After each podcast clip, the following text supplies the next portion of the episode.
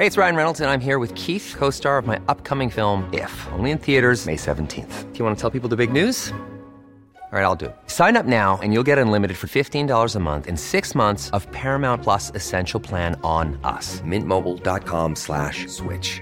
Upfront payment of $45 equivalent to $15 per month. Unlimited over 40 gigabytes per month. Face lower speeds. Videos at 480p. Active Mint customers by 531.24 get six months of Paramount Plus Essential Plan. Auto renews after six months. Offer ends May 31st, 2024. Separate Paramount Plus registration required. Terms and conditions apply if rated PG.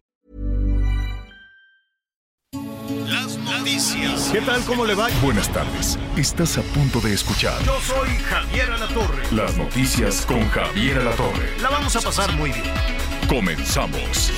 Cuidado, aquí un soldado caído, con el corazón partido, queriendo sobrevivir.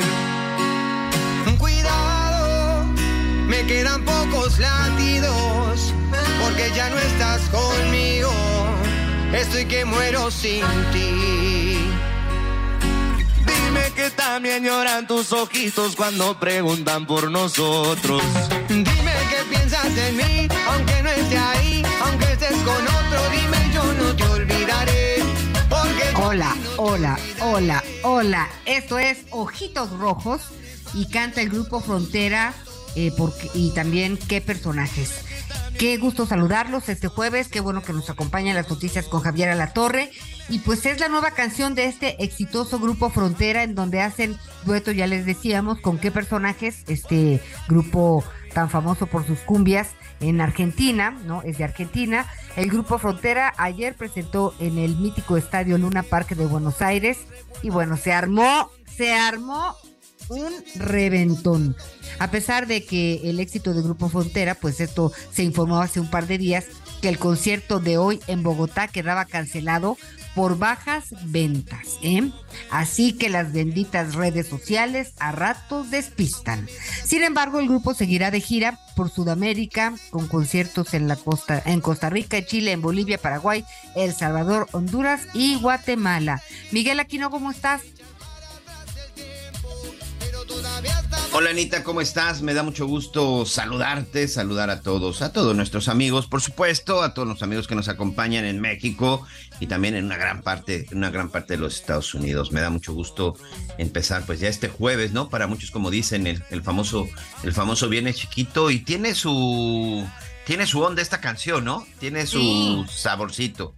Sí, ya sí, por lo menos no es esa que de repente ni, ni, ni, pues ni ritmo tiene, Anita. Hay unas canciones que son arrítmicas completamente.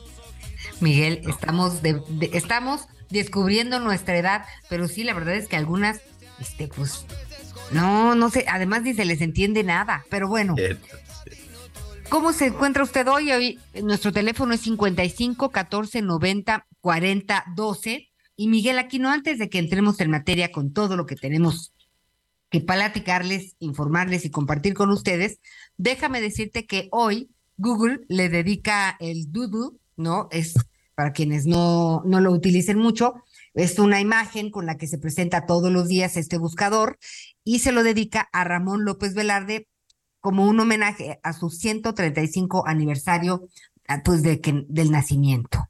Este poeta zacatecano, Miguel Aquino, la verdad es que pues es es uno de los más eh, reconocidos, ¿no? Le conocen el poeta nacional justamente por La Suave Patria, que conocemos muy bien y que Miguel Aquino es precioso. Sí, sí, sin duda, sin duda. Y es una, pues es finalmente una lectura que uno tiene que revisar y uno tiene que estar ahí muy, muy pendiente que tiene que conocer. Oye, aquí ya me están llegando algunos, algunos de los mensajes. Estamos platicando, estamos platicando con todos nuestros amigos en los diferentes estados acerca del tema, del tema de las lluvias, algunos datos, sobre todo de a dónde, a dónde asistir, a dónde pedir ayuda. En estos días ha estado complicado en la zona de Guadalajara, en el estado de Jalisco, pero bueno, de todo eso también vamos a estar platicando. Mucha información, Anita, el INE, eh, las vacaciones, ¿por dónde quieres que empecemos? Oye, pues de, de entrada por el tema de las lluvias, también aquí en la Ciudad de México ha estado tremendo. Este, hay que tener mucho cuidado. Miren, si vamos en el coche hay que bajar la velocidad. Parece una cosa absurda, pero de pronto, Miguel Aquino, yo veo que hay gente que, que va, este, pues rápido con todo y la lluvia y los charcos. Y pues está también los peatones que están esperando el transporte público. Hay que tener mucho cuidado, hay que ser responsables, pues con nosotros, ¿no? Cuidarnos y por supuesto con los que están afuera, que es, Miguel, ¿no te ha tocado las empapadas? Tiro por viaje cuando utilizas el transporte público. Si está lloviendo, por supuesto que acabas bañado, no por la lluvia, sino por el tema de los, de los automovilistas, pues que no respetan el derecho de los peatones. Ni aquí, ni en Guadalajara, ni en, ni en, donde llueve. Sí, sí, es cierto. Y, y, y sabes qué es lo peor que hoy con el tema de las redes sociales. De pronto hay muchos chavos, sobre todo adolescentes, de manera irresponsable, que convierten incluso esto en retos, en retos virales. Pero no se les olvide, ¿eh? la vida es como la rueda, como la rueda de la fortuna. De pronto va a llegar un momento en el que a lo mejor ustedes no estarán arriba del carro, sino estarán abajo y, esto puede suceder. Además, sobre todo, pues es gente que viene a trabajar, gente que viene, que viene de la escuela y por supuesto que esto no puede ser absolutamente motivo, motivo de broma. Hay que tener mucho cuidado y también creo que aprovechar para hacer el llamado de la responsabilidad que de pronto también tenemos nosotros como ciudadanos en el tema de las inundaciones, Anita. Porque aunque parece uno disco rayado y esto sucede todos, absolutamente todos los años, el tema de la basura es un factor importantísimo, importantísimo en la época de lluvias para evitar inundaciones, para evitar encharcamientos, porque al final, de por sí, porque no creo que ningún estado pueda presumir que tiene un, sistema al 100 óptimo y moderno de drenaje para la época de lluvias y si todavía eso le sumas que están llenas están llenas de basura y pues la basura pues no llega sola, ¿no? La basura no se genera sola, es ahí también donde es parte de la responsabilidad de todos los ciudadanos. Y si no, ahorita vamos a platicar con nuestra compañera eh, Mayeri Mariscal en el estado de Jalisco. Por ejemplo, ayer la, la zona de Guadalajara y la famosa zona conurbada del estado, de ahí de la, en el estado de Jalisco, de la capital Guadalajara, qué problemas, qué problemas en el sentido de cómo eh, los encharcamientos provocaron daños, inundaciones, y van dos días y ojo, eh, las lluvias van a continuar. Antier también lo veíamos en Colima, en la zona de Manzanillo también, bueno, hubo una cantidad importante de agua y muchas, muchas calles colapsaron y el tráfico a reventar. Entre otros temas también ya estaremos hablando de esto y eh, pues sobre el INE, lo que mencionabas, Miguel, es que avala por fin las reglas para el frente opositor y las corcholatas, ¿no? De entrada, pues permite un gasto de 34 millones de pesos. Eh, vamos a ver en qué consisten estas reglas, ¿no? Que los partidos políticos, pues tienen que eh, organizaciones ciudadanas y personas que convoquen y organicen los procesos políticos, que informen de los mismos al instituto en un plazo de tres días que tomen medidas necesarias para garantizar la seguridad e integridad de las personas verificadoras del INE y se les facilite el desarrollo de su labor, impedir que los aspirantes presenten propuestas durante sus actos o bien eh, pronunciarse sobre cargos o candidaturas, ordena el retiro de la propaganda con fines electorales que realicen los aspirantes. Ah, hijo, ¿y eso cómo lo va a hacer? ¿No? ¿Cómo van a quitar todas las bardas, Miguel? Los espectaculares me queda claro que ahí, a paso lento, este, empezaron a bajarlos, ¿no? Pero ¿y las bardas? Mira, vamos a ser sinceros, sinceros, sinceros. Desde que empezaron con estos procesos, desde las elecciones pasadas, ahí están las reglas, ahí está la ley. Hoy, pues, por supuesto que con estas modificaciones y con este adelanto de campañas, aunque muchos políticos se niegan a, a aceptar que se están adelantando en los tiempos electorales y que les ponen esos nombres raros y extraños, pero pues que no son más que precandidatos. El tema es este que ¿Quién ha respetado la ley, Anita? ¿Quién ha respetado la ley? ¿Cómo recuerdo en la elección? No fue la del Estado de México, sino fue la elección intermedia el año, el año pasado. Este, el año pasado, en donde se designaron nuevamente el Congreso de la Unión y, y, por ejemplo, hubo elección aquí en, en, en, Quintana Roo para gobernador y todo. Pero ¿cómo recuerdo, por ejemplo, a Mario Delgado, que tuvo incluso pues no sé si decirle el cinismo o el atrevimiento de hasta rentar una camioneta y hacer una camioneta para estar acarreando gente para que fuera a votar, Anita, ¿te acuerdas? Sí, cómo no. O sea, y que incluso además, con toda tranquilidad, agarraba y hasta lo presumían y lo subían en las redes sociales. Aquí y en China, como dice el clásico, eso se llama acarreo de votos. Y ellos se justificaban diciendo, no, Simplemente estoy ayudando a la gente que no tiene las facilidades para transitar. O sea, de pronto cambian el discurso. Ahora sí que la ley, lamentablemente, muchos la siguen este, utilizando o aplicando, pues como le quieren entender o como se le da a entender. Pero, y te estoy hablando de la elección del 2022. ¿Y qué decir de lo que pasó en el 2023? ¿Y de qué decir de lo que ha pasado durante todo este tiempo? Por supuesto que se deben de tener las reglas claras. El problema es, ¿y las van a respetar? ¿O quién va a aplicar la regla y quién va a aplicar la ley? O sea, ¿qué puede suceder si no, si no, este, estamos buscando una entrevista con el INE, porque yo no soy experto en cuestiones electorales, yo hablo como un periodista y, y sobre todo mostrando los ejemplos de lo que ha sucedido. Y que con el poquito que de pronto pues uno ve, checa y revisa la ley, y con algunas campañas, este, yo he cubrido procesos electorales desde la época de Ernesto Cedillo Ponce de León, imagínate, entonces, bueno, este es el tema. El asunto es que ahí está la ley. ¿Qué sucede si violas la ley? ¿Qué sucede si el candidato Miguel Aquino no quita sus, este, no quita sus bardas? ¿Qué pasa si el candidato Miguel Aquino no, eh, no respeta los procesos? Este, sí hablo, incito al voto y esto y esto y esto. ¿Qué sucede? Y si de pronto, gracias a todas estas pues, argucias o gracias a estas estrategias, como le quieras llamar, resulta que pues, Miguel Aquino es el elegido y es el candidato. ¿Qué va a pasar? ¿Qué dice la ley?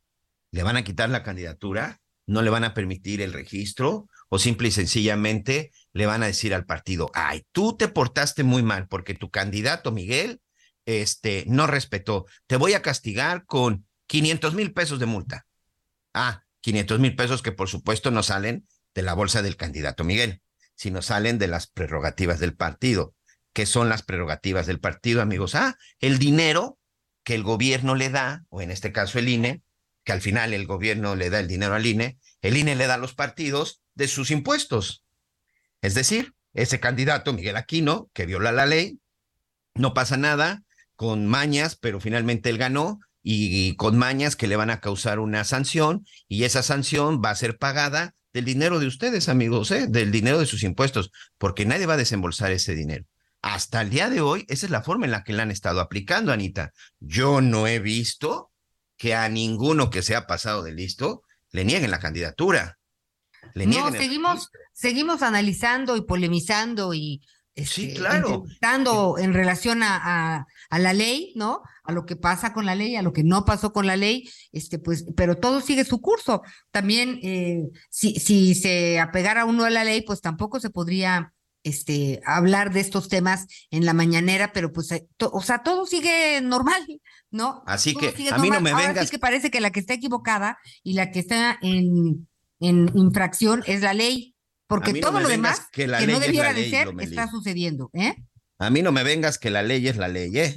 Ay, ya no me digas eso, por el amor de Dios, pero sí que pues es parte de lo que vamos a preguntar al ratito. Bueno, ahora en qué quedamos, ¿no? Y a partir de cuándo, porque ya la mitad de las cosas que no se pueden hacer, pues ya se cometieron, ya se realizaron por distintos actores políticos. Entonces, pues bueno, vamos a ver esto de que establece 34.7 millones de pesos como tope de gasto para actividades proselitistas de pre, pre, pre, pre, pre campaña o, que nos expliquen. A ver, ya. ¿Cuántos años tienes tú cubriendo campañas electorales? Te voy a decir la verdad. Okay. Pues cuando Miguel de la Madrid. Sí, a mí me tocó, te digo, todavía la de Ernesto. Salinas. Todavía me, me, tocó por ahí algunos discursos del presidente nacional de PRI, Luis Donaldo Colosio. Todavía fue cuando empezaba mi carrera, mi carrera como reportero. El hecho es de que, bueno, todos estos procesos electorales, ¿no? Este Cedillo y después llega Fox y después llega Calderón, Peña Nieto y todo eso, ¿no? Ah, algunos añitos. ¿Cuántos de esos candidatos de todos los partidos rebasaron los topes de campaña? No, bueno. Ahorita, por ejemplo, ¿qué dices tú de los 34, de los 34 millones de pesos? Regreso al tema. ¿Cómo se fiscaliza? ¿Cómo se llevan a cabo los procesos de fiscalización? A lo mejor estoy equivocado.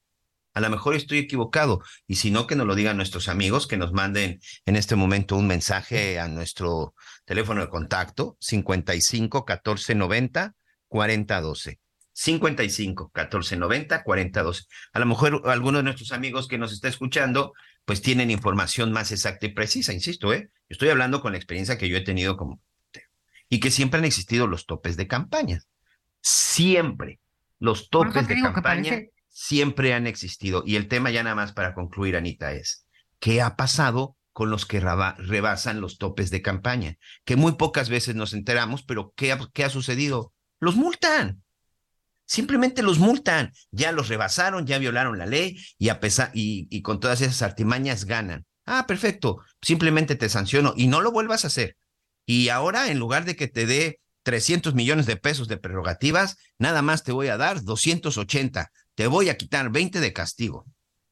Eso es lo que sucede realmente. Les voy a poner un ejemplo rápido antes de irnos con nuestra compañera corresponsal Mayeli Mariscal. Hace aproximadamente un mes fui a Guatemala. Estuve en Guatemala porque fuimos a hacer ahí unos reportajes que tienen que ver con el, la trata de personas, cruceros ilegales, drogas y todo esto. Y me tocó exactamente el proceso en donde se estaban llevando a cabo las campañas y las elecciones para, para Guatemala. De entrada me sorprendió porque eran más de 20 candidatos a la presidencia, pero fíjate qué interesante.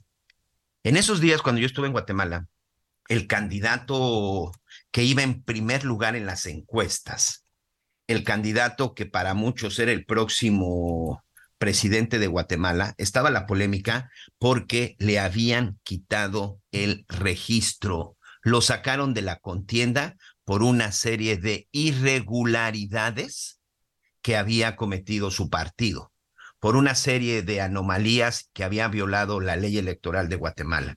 El candidato puntero, Anita, el candidato que era el candidato más viable para llegar a ser el presidente de Guatemala, al final se quedó sin registro, su partido se quedó sin registro y no pudo competir. Esa fue la sanción por haber violado las leyes electorales y también leyes que tenían que ver con asuntos de justicia, con un asunto de dinero de procedencia ilícita o que no se podía comprobar. Esa fue la sanción y no pudo competir, su partido desapareció, se acabó la elección para ellos y tuvo que verlo desde su casa. Ya está nuestra compañera del Estado de Jalisco. Ay, Miguel, tendremos que platicar más adelante de este tema, ya tendremos oportunidad, porque sin duda es muy importante pues que sigamos cuestionando, ¿no? Tiene que haber un límite, tiene que haber un alto y sobre todo tiene que tienen que respetar la ley.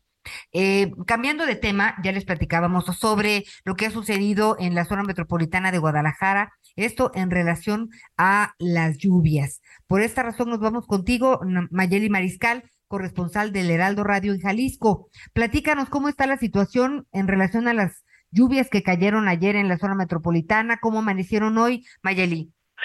Hola, ¿qué tal? Muy buen día a ustedes y bueno, a todo el auditorio. Pues vaya lluvia la que cayó el día de ayer en la zona metropolitana de Guadalajara. Alrededor de las 5.30 inició la precipitación en el municipio de Tlaquepaque y en El Salto, en donde pues comenzaron con afectaciones, principalmente viviendas inundadas y la carretera Chapala eh, pues colapsada también en algunos puntos. Más tarde, alrededor de las 7 eh, de la noche, ya empezó a caer en el municipio ya de Guadalajara y de Zapopan, en donde pues se registraron inundaciones en viviendas, pero también tan solo en Zapopan, al menos 14 vehículos eh, tuvieron que ser auxiliados por elementos de protección civil y bomberos.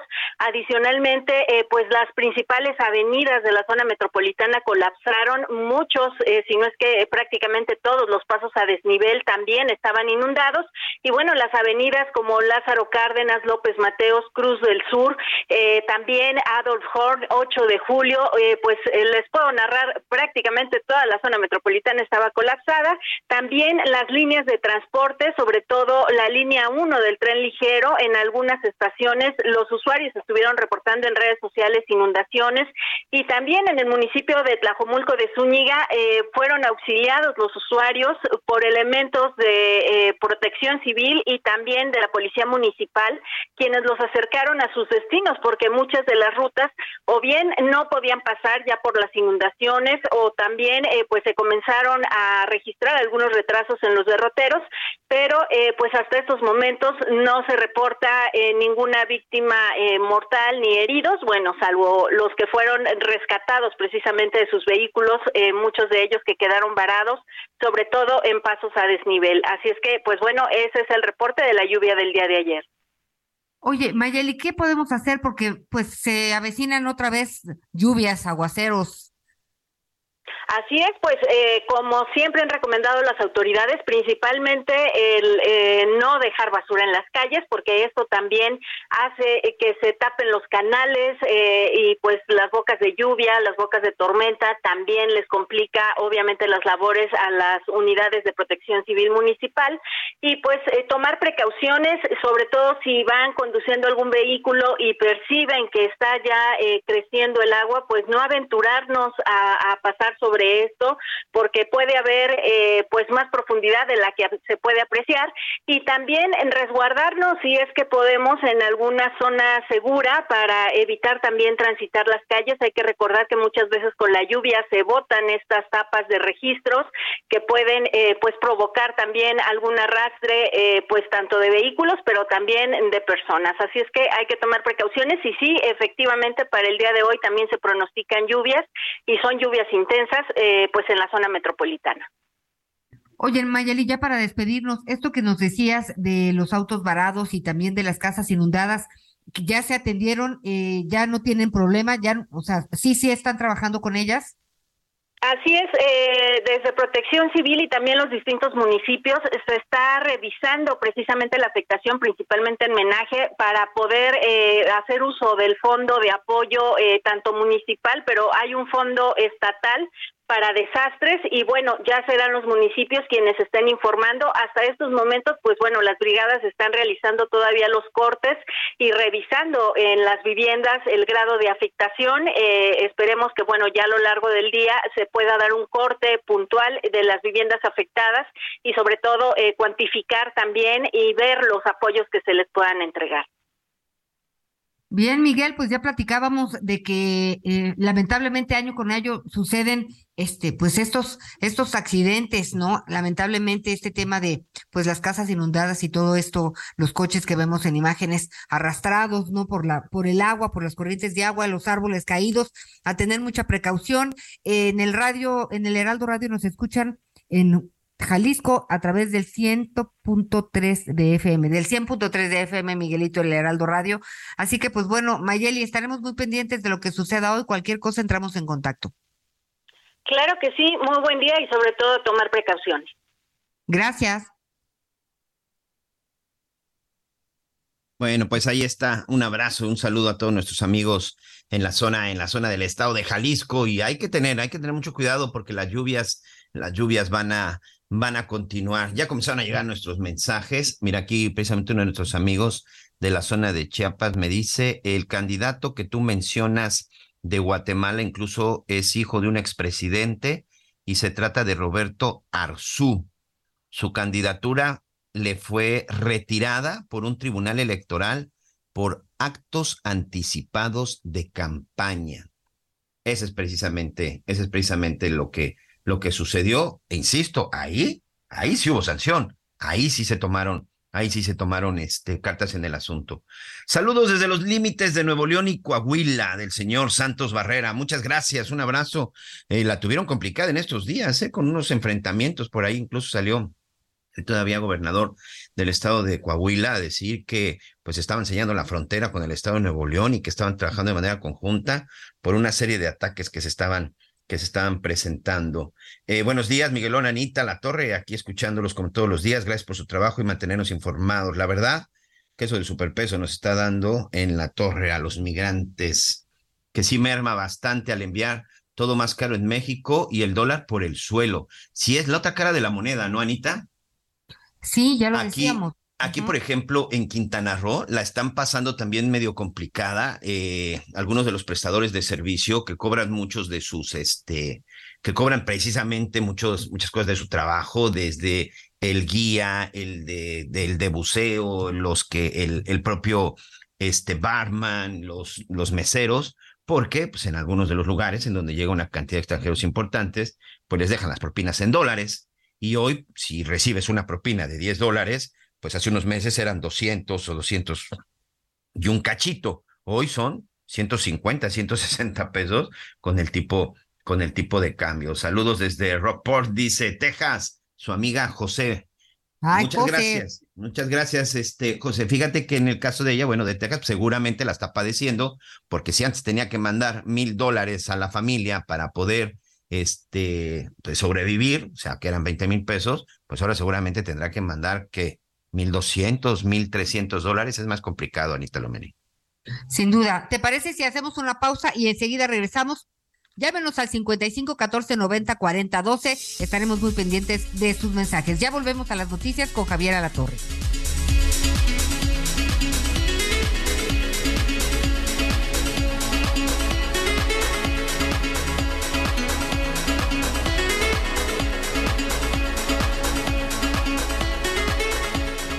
Conéctate con Javier a través de Twitter, arroba javier-alatón. Sigue con nosotros.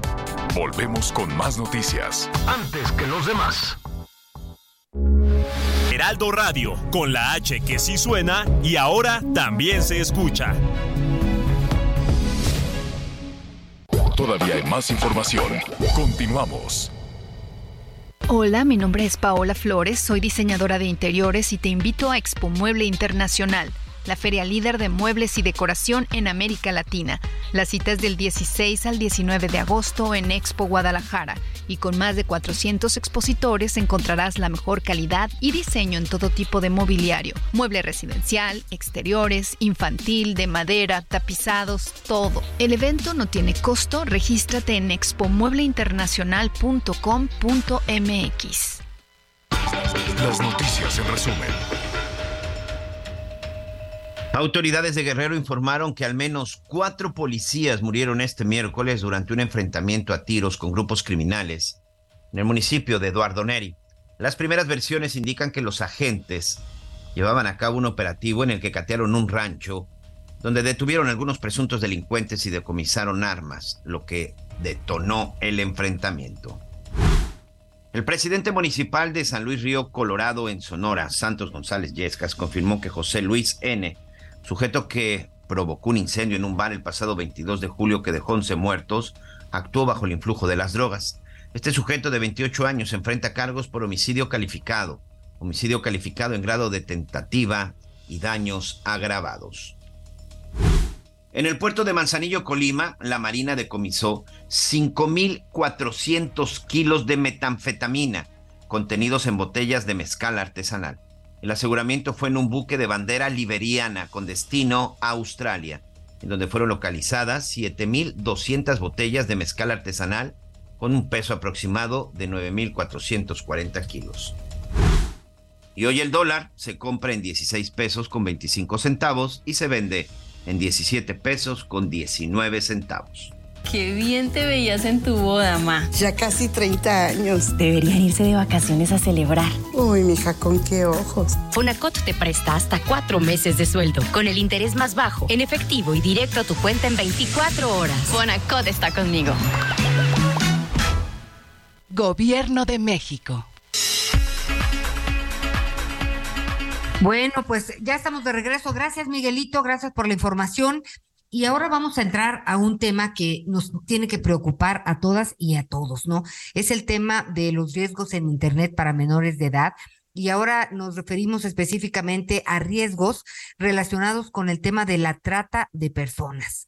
¿no? Tienen que ver los videojuegos, también redes sociales como WhatsApp, como Facebook, como muchas redes que usted utiliza cotidianamente. El riesgo más frecuente, pues, es el envío de fotografías íntimas y luego, eh, pues, los contactos con gente desconocida, que por alguna razón pues, que por alguna imagen que nosotros mismos enviamos o los lugares que frecuentamos o los gustos este que publicamos nuestros gustos en comida, en actividades, pues hay quienes son expertos en la materia y empiezan como a fiscalizar a las jovencitas, a las niñas, a los niños y entonces saben cómo, cómo, cómo llegarles y ser de su confianza, pues en, en el corto tiempo. Por eso me da mucho gusto saludar a Salvador Guerrero Chiprés, presidente del Consejo Ciudadano para la Seguridad y la Justicia de la Ciudad de México, porque de acuerdo al tercer reporte anual de trata de personas, elaborado justamente por el Consejo, el 49.7% de las víctimas de este delito son niñas, niños y adolescentes. ¿Cómo estás, querido Salvador? Qué gusto saludarte. El gusto es mío, Anita. Saludo a Miguel, por supuesto, a tu audiencia y creo que introduces de manera perfecta el dato central. Si asumimos que prácticamente uno de cada dos, una de cada dos víctimas de esto que llamamos la trata de personas, que son 11 modalidades de esclavitud contemporánea, si uno de cada dos son niñas o niños, la pregunta siguiente y es cómo cómo es que se enganchan, cómo hacen los maleantes, los tratantes, los delincuentes, los criminales para enganchar a esas personas. Y una de las primeras respuestas que tenemos en el Consejo Ciudadano, medida en estos tres años y medio que estamos sacando el reporte que se refiere al combate contra la trata de personas, pues es que utilizan Facebook todavía, aunque no se crea, segmentos de ese grupo etario tan joven, particularmente donde hay mayor brecha digital, es decir, en, digamos, centros comunitarios suburbanos o rurales. Y, y sí, por supuesto, los juegos, los videos que supuestamente no deben usar los menores de edad. ¿Cuáles? Entre ellos Free Fire, Rollbox, Minecraft, entre otros.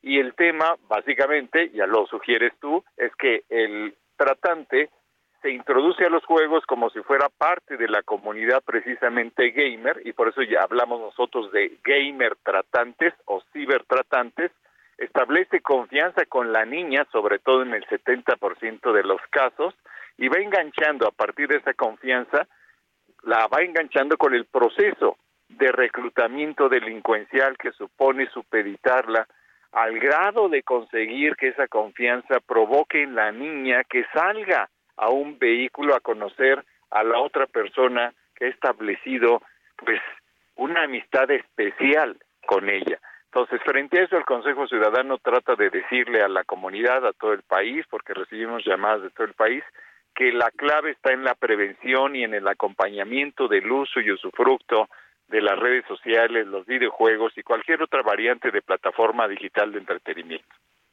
Oye, Salvador, pero quiero pensar que pues evidentemente nadie quiere que esto le suceda a su hija, a su hijo. Este, hay controles parentales, pero pues nos rebasan en, este tema este los jovencitos. Entonces, pues ¿cómo poder estar alertos? alerta, ¿cuánto les podemos decir? Porque además, ya para, ¿de, qué edad estamos hablando de estas niñas y niños? ¿De qué edad? De siete años de edad, fíjate, hace 13 años, está, hace tres años hablábamos de 11 años de edad. Hace dos años eran nueve años de edad. Y este reporte está hablando de un segmento particularmente vulnerable entre los 7 y los 13 años de edad. Porque ahora ocurre, pues tú lo has visto, cualquier persona de cualquier segmento social le entrega a la niña, al niño de uno o dos años, una tableta, un celular, entonces cuando ya tienen cinco o seis años están aburridos de los jueguitos de hace seis años, que quiere decir como en la antigüedad de sus propias vidas y están buscando todo aquello que está prohibido. No solamente los videojuegos, porque estamos hablando en el país de 400 mil reportes de pornografía infantil que circulan eventos, situaciones, mensajes en redes sociales cada año. Así que es un fenómeno muy importante que hay que atender y por eso trabajamos con, con las autoridades federales, con el gobierno de la Ciudad de México, con la Fiscalía General de Justicia, con la Secretaría de Seguridad Ciudadana, que tienen todos ellos capacidades de inteligencia y de patrullaje digital que hay que eh, considerar siempre y que nos pueden ayudar. Oye, pero además también como padres de familia, para un niño o una niña de siete años, le hemos dicho tantas veces no en su vida que ya perdió el no la validez y por eso adquiere el sentido de, ah, es no, pues cómo no, claro que no, es igual así, entonces, nosotros también tenemos que ver la forma, porque es, es verdaderamente preocupante que no podamos extender este, todos nuestros conocimientos o todos nuestros... Eh, el, el, abrazo que tenemos para nuestros, nuestras hijas y nuestros hijos y cuidarlos de eso. ¿Qué podemos hacer como padres de familia? Mira, yo creo que hay que acudir a la literatura y por supuesto al sentido común y al sentido práctico. Asumamos en principio que en todo el país, pues el 30% de los hogares tiene como líder o lideresa solamente a una mujer. Ahí tenemos un problema de desigualdades y también de pues inequidades estructurales en las familias. Y no necesariamente quienes tienen papá y mamá son mejores supervisores. y sabemos y lo hemos sido nosotros, pues papá y mamá que no no no necesariamente todos somos ejemplares, ¿verdad? Son más las mamás que son ejemplares que los papás. Entonces, a veces, aunque estén los dos, no necesariamente son capaces de supervisar y acompañar y evitar lo que ocurría hace tres décadas con la televisión, cuando existía como el modelo predominante de entretenimiento, que era entregarle a las grandes televisoras pues el proceso de educación de la infancia. Entonces ahora se le entrega a una tablet o se le entrega a un teléfono celular ese proceso porque tú estás ocupado, tú estás cansada, y llegas a tu casa y pues no no quieres saber de esa supervisión y, y crees que la niña y el niño ya se quedaron en el jueguito infantil que tú les entregaste hace un año, hace dos años. Entonces cada hogar tiene que determinar la forma de supervisar, de acompañar y no se puede hacer si no existe compromiso, afecto, acompañamiento también de lo que ya existe tutoriales de protección en en todos lados y que es necesario que todos sepamos que hay muchísimo material positivo en el mundo digital para contrarrestar el material negativo que existe en el mundo digital. Sí, adelante Miguel, tú has trabajado mucho estos temas. Sí, hola Salvador, me da gusto, me da gusto saludar. Fíjate que escuchándote es bien interesante sobre todo esta parte digital, pero también, ojo y mucho cuidado en esta temporada de vacaciones con el contacto físico. En este momento yo estoy aquí en la zona de Quintana Roo la trata de personas y sobre todo la explotación sexual con niños es un problema gravísimo y tiene mucho tiempo y tiene mucho tiempo acá en esta zona, sobre todo con el tema del, del, turismo, del turismo internacional. Pero en ocasiones, muchos de estos niños, niñas, adolescentes, no solamente con el uso de la tecnología, sino también de manera física en las playas, en los antros, en los parques, en la calle, en las plazas comerciales, también son abordados engañados y muchas veces amenazados y hasta extorsionados. Como padre de familia, por ejemplo, de pronto, una de las medidas que yo tomo es evitar que mis hijas, bueno, ya son ahora ya unas, ya unas señoritas, ya son este, profesionistas, pero el hecho es de que antes era no salgan solas, hay que tener la comunicación y es ahí donde precisamente la tecnología nos puede ayudar teniendo una buena comunicación. No sé cuál sea tu opinión. Totalmente. Fíjate que el día de ayer que presentamos el informe de 55 meses de operación del Consejo Ciudadano y que nos hizo el favor de acompañarnos el jefe de gobierno Artibates de Guadarrama, así como el secretario de Seguridad Ciudadana Omar García Harfush y también el secretario de Economía Fatlala Cabani, estuvimos planteando este tema que tú estás tocando y estamos en este momento en la víspera de tener preparado un primer taller presencial para la amenaza igualmente material y presencial de los tratantes en la entidad que tú estás mencionando, porque los reportes nos confirman lo que tú nos estás diciendo. Estamos hablando de ciudades eh, turísticas, portuarias, eh, digamos pueblos mágicos, todo aquello que es parte del atractivo turístico es visto por los maleantes como un mercado potencial de su oferta igualmente delincuencial. Así que eso que estás tocando está en el centro del tema. Necesitamos comunicación material y presencial y comunicación preventiva digital y acompañamiento. Así que pues ahí se ve que estás en el asunto porque estamos igual. Estoy, pues estoy a tus órdenes desde acá en lo que te pueda ayudar como periodista, acá también trabajando con unos medios locales, a tus órdenes, porque qué pues, importante es ese tema es un gran tema porque lo hablamos el día de ayer. Estamos ahorita platicando también con Save the Children, que es eh, su dirigente Maripina Menéndez, es integrante del Consejo Ciudadano y precisamente estamos en esa conversación y estamos a punto de algo que quisiera comentarte en privado que tendría un gran impacto, pero todavía no está así que todavía no lo menciono, pero sí es muy importante el tema central porque imagínate, nosotros somos personas de alguna manera privilegiadas porque la educación, porque el empleo, por lo que lo que tú quieras, pero ¿qué pasa con las personas que no tienen esas oportunidades? ¿Qué vamos a hacer respecto de eso? Yo creo que ese es el, el, el, tema central porque a la vulnerabilidad de la edad y de los videojuegos y de la cercanía agrégale la desigualdad o la pobreza o abiertamente la miseria y agrega a eso la corriente migratoria. Correcto, que por ahí va el tema, pero me comprometo que por la tarde te hago una llamada y estoy a tus órdenes, Salvador. Muchas gracias. Gracias, con todo gusto, Miguel. Qué gusto. Un abrazo, Salvador. Gracias. Pues ya. Pues ahí está. Y tiene toda la razón, porque déjame decirte, Anita, que las víctimas principalmente son niños que hijos de migrantes, porque eh, Quintana Roo finalmente, al ser un estado fronterizo, en este caso del sur del país, tiene una cantidad importante de migrantes. Hay muchos cubanos incluso que llegan también a bordo de lanchas. Aquí todavía, todavía vemos eso, ¿eh? Hace, hace un par de semanas incluso lo comentábamos, de, de unos, de siete, que por cierto, eh, uno de ellos falleció. Ayer me, ayer este, me confirmaban esta información. Siete cubanos que llegaron a bordo de una, eh, pues sí, de una embarcación artesanal, hechiza, como le quieran decir, que llegó a uno de los hoteles de la zona de Acumal, porque aquí también llega todavía una cantidad muy importante a la zona de Isla Mujeres de Cozumel. Pero sabes también que muchos de los niños que están siendo víctimas de estos desgraciados que relacionados con la trata de personas son niños que son de las comunidades y de las regiones mayas, que aquí en Quintana Roo hay todavía una cantidad importantísima que tienen una influencia importantísima, que tienen una presencia muy grande y en donde increíblemente son de las regiones y de las comunidades más abandonadas, ¿eh? Es un problema, es un problema. Fíjate que apenas estoy trabajando un reportaje que les voy a compartir también en los próximos días. ¿Tú sabías que un niño que habla todavía la lengua maya tiene mucha mayor facilidad de aprender el inglés de un niño que solo habla español?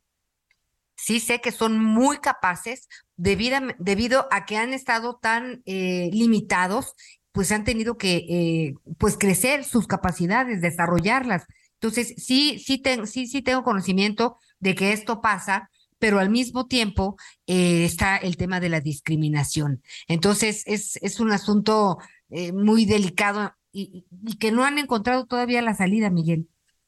No, y la salida simple y sencillamente es trabajar, pero creo que la salida más importante, ¿sabes cuál es? Voltear a verlos. Muchos, muchos se han hecho los ciegos, se han hecho los sordos, y aquí lo importante es voltear, voltear a ver esos grupos. está trabajando mucho al respecto, pero eso sí, mucho trabajo que está viniendo por parte de la sociedad, de la sociedad civil. Eh, tuve la oportunidad de platicar con algunos niños en la zona de Felipe Carrillo Puerto, que es este adelante de Tulum. Niños de estas regiones, es ahí donde está una de las comunidades mayas más importantes que hablan.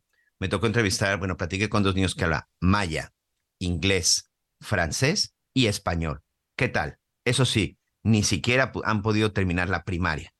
y, pero hoy tienen la capacidad de hablar esos cuatro idiomas y lo han hecho a través de un, de un conocimiento este, empírico, ¿sí? O sea, no en escuela, no, no, conocimiento empírico por trabajo o porque también hay muchos extranjeros que de pronto se acercan. Es ahí también digo, qué bien, qué triste como mexicano, que de repente hay muchos grupos de extranjeros que llegan así en grupos a esta zona en donde ahí se quedan algunos días, como lo que veíamos en Chiapas, ¿recuerdas alguna ocasión?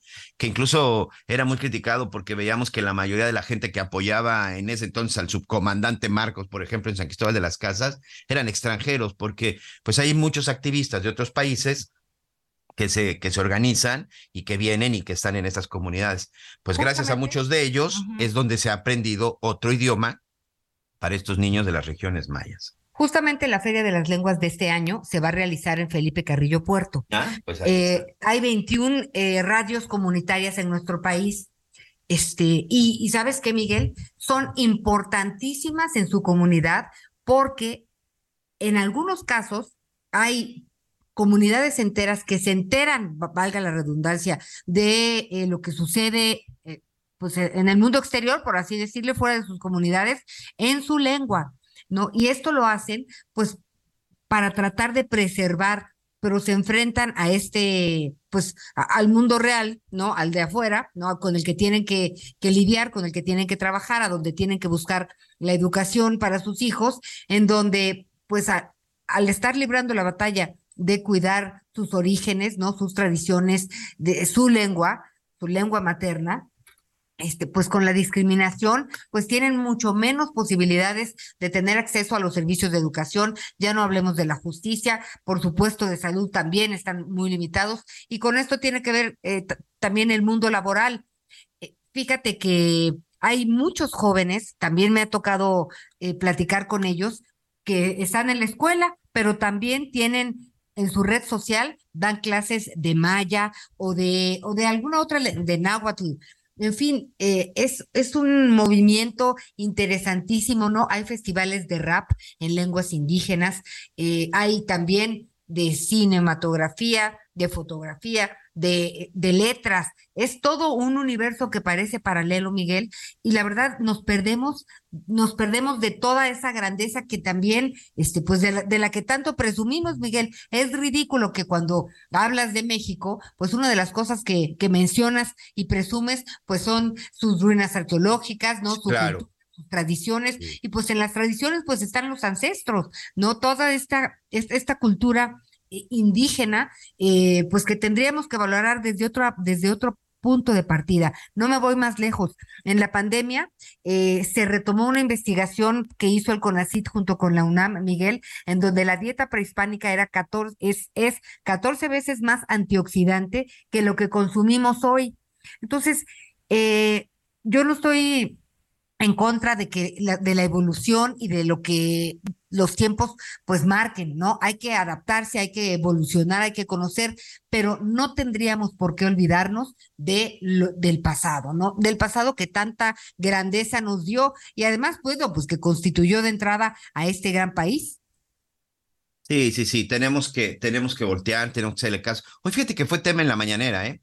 Hoy fue tema en la conferencia, en la conferencia mañanera, en donde el presidente decía la importancia de rescatar pues, las zonas arqueológicas, que independientemente de lo que digan y todo, las obras que se están desarrollando, y no solamente Tren Maya, o sea, muchas de las obras que se están haciendo en cuestiones inmobiliarias, y al final, bueno, se sigue apareciendo. Mira, el sureste, creo que gran parte de México incluso, el mismo centro de la Ciudad de México ahorita, no ha terminado de ser explorado. Una vez, este, platicando con el, con el profesor este, Ignacio Durán, este, decía Ignacio Durán, si ahorita derriban todas las casas y todo lo que hay en el Zócalo Capitalino, van a salir y van a emerger las grandes pirámides de lo que representaba de lo que representaba la zona de Tenochtitlán. Entonces, hay muchos lugares en donde se, en Iztapalapa mismo, el Cerro de la Silla, el, el, Cerro de la Silla, perdón, ese es este, en Monterrey, el Cerro de la Estrella, donde se lleva a cabo la representación del Via Crucis eh, en, en, Semana Santa, ya hay un estudio que dice que en toda esa parte de abajo hay una pirámide que incluso es más grande que la pirámide de la Luna en Teotihuacán.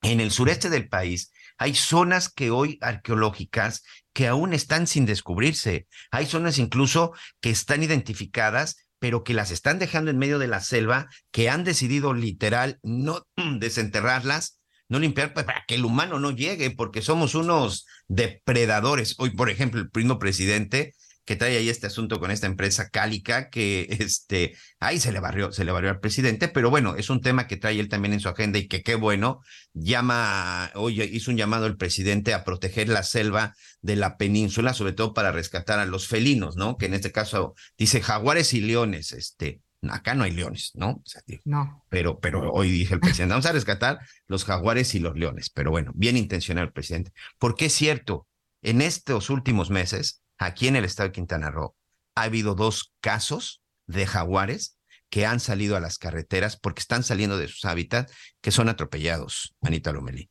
El más reciente fue incluso en la zona de Tulum, y hubo también otro caso de una hembra que incluso estaba preñada y la atropellaron y murió. El otro caso que recientemente fue en Tulum fue, fue algo similar. Es decir, sí es muy importante que nosotros mismos, todo lo que tiene que ver con nuestras raíces, con nuestra historia, en verdad lo cuidemos y no solo lo explotemos, no solo lo explotemos. Hay una frase, ahora que también he estado viendo algunas cosas, hay una frase que me gusta mucho de algunos empresarios del turismo, este, de diferentes partes de, del país, en donde dicen, a ver, estos estados no viven del turismo, no, vivimos de las bellezas naturales de las bellezas que tenemos en cada uno de nuestros estados que trae turismo. Son dos cosas completamente diferentes y estoy completamente de acuerdo.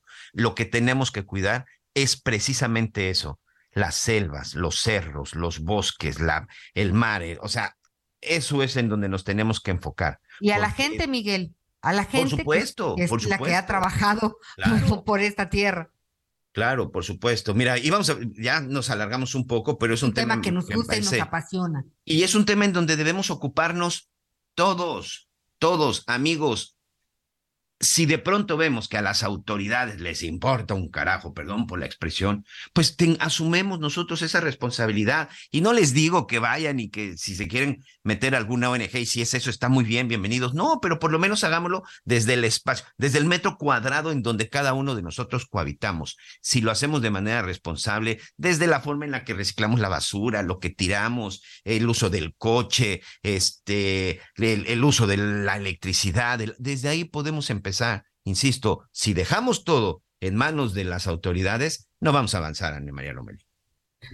Bueno, pues con esto, a ver, platíquenos usted qué opina. Nuestro teléfono es 55 14 90 40 12, 55 14 90 40 12. Ya volvemos a las noticias con Javier Alatorre.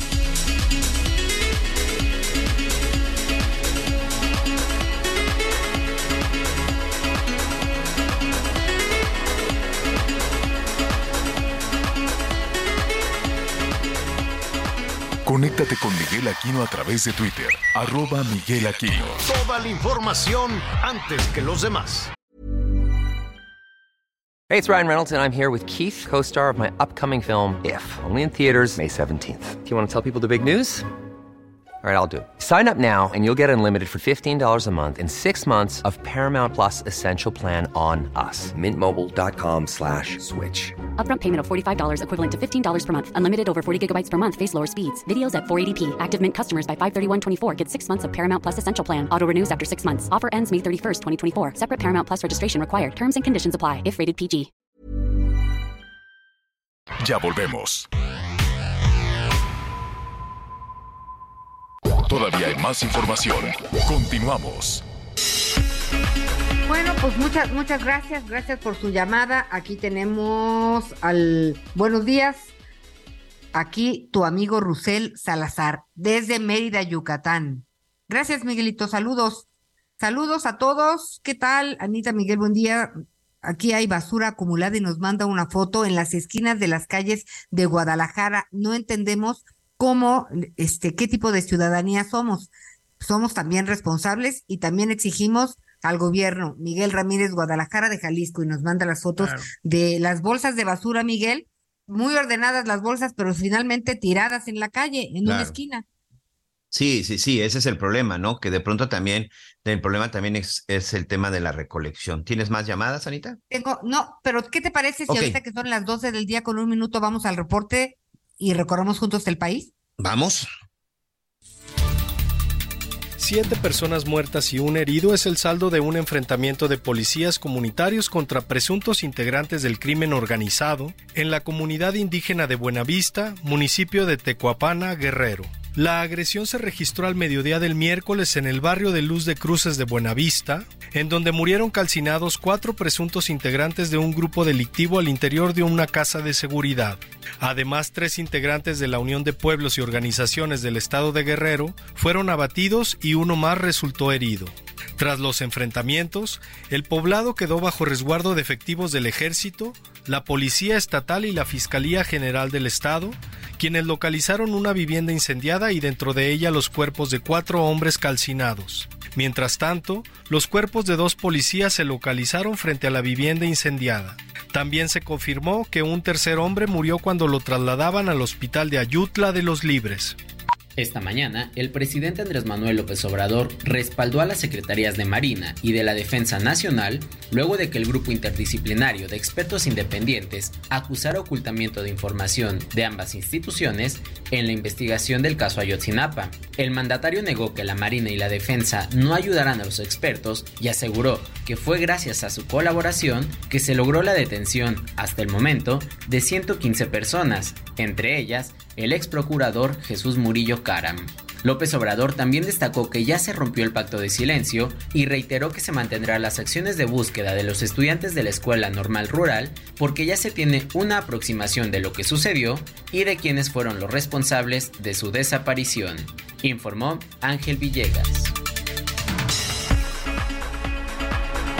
Muy bien, muchas gracias. Continuamos, continuamos con más información y bueno, hemos estado dando seguimiento seguimiento puntual de lo que ha sucedido en la zona de Cuautitlán, Izcali, Estado de México, con esta pareja, con estos padres de familia, porque bueno, también hay que recordar y dar el contexto completo de estos padres de familia, Anita, que fueron a golpear y amenazar a una maestra de kinder, del kinder Frida Kahlo, porque, bueno, pues un niño de tres años aparentemente llegó, o bueno, el abuelo fue el que se dio cuenta, porque ya poco a poco se han ido dando a conocer las cosas, y pues el abuelo, que me parece que es el que cuida al niño cuando los papás, este, pues no están o se lo dejan ahí encargado, pues le dijo que supuestamente la maestra lo había jaloneado y que lo había lastimado.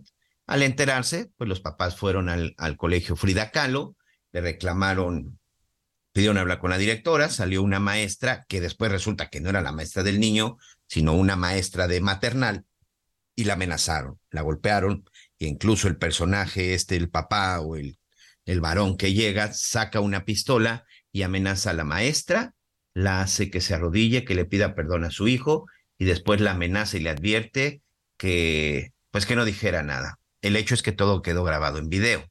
Este video rápidamente, como se lo estoy narrando, más o menos es lo que tiene, es lo que tiene en imagen. Fueron detenidos, fueron detenidos y se encuentran bajo proceso, pero aquí hay un tema que no podemos dejar de lado. ¿Qué pasó con el niño? Un niño que, pues más o menos se calcula como de tres años. ¿Qué pasó con el pequeño? El DIF, las autoridades del Estado de México lo recogieron, porque hoy los papás se encuentran detenidos en la cárcel, que por cierto también vamos a estar revisando por varios delitos. Su compañero que le ha dado seguimiento puntual que ha estado muy pendiente, Gerardo García, nos tiene más información. ¿Cómo estás, Gerardo?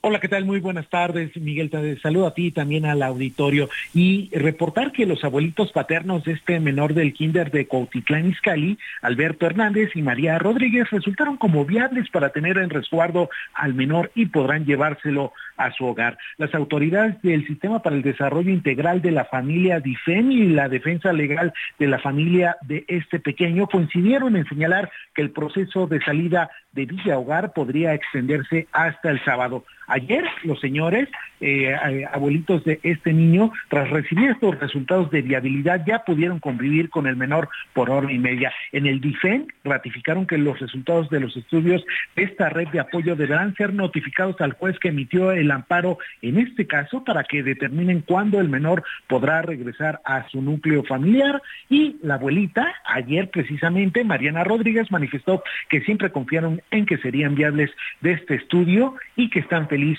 por ya tener contacto con el infante. Escuchemos. Gracias a Dios. Sabíamos, sabíamos que íbamos a ser viables. Y gracias a Dios somos viables. Ya nos dieron la, la, noticia. Señora, eh, ¿hoy van a volver a ver al niño o ya lo vieron? No, en un rato más vas a tener otra convivencia con mi, con mi nieto. Pues ahí eh, lo que decía el día de ayer la abuelita, en tanto también el abuelito lamentó que la Procuraduría de Protección de Niñas, Niños y Adolescentes del Estado actuó, según su apreciación, carente de sensibilidad humana al considerar que se ensañaron con su nieto. Además manifestó su molestia de haber sido acusado de tener antecedentes penales. Aquí su voz. No tenemos una hora en concreto, no tenemos una hora en concreto por, pues, por las mismas cuestiones legales. Ahorita lo importante, lo importante para nosotros era era eso, el que fuéramos este, viables. Viables. Y ya, lo, logramos. el menor ingresó la semana pasada a Villa Hogar, está ubicada en la capital mexiquense, donde ha recibido atención psicológica, médica y demás. Y hoy también se prevé que los abuelitos vengan a la capital mexiquense, a estas instalaciones del DIFEN, para seguir con este proceso y también estar en convivencia con el menor. El reporte que les tengo desde el Estado de México. Muy bien, vamos a estar muy pendientes. Entonces, por lo pronto, el niño se, seguirá en el DIF, pero los, los abuelos son jóvenes, ¿verdad? Veía tu, tu reporte, tus imágenes. Los abuelos son jóvenes.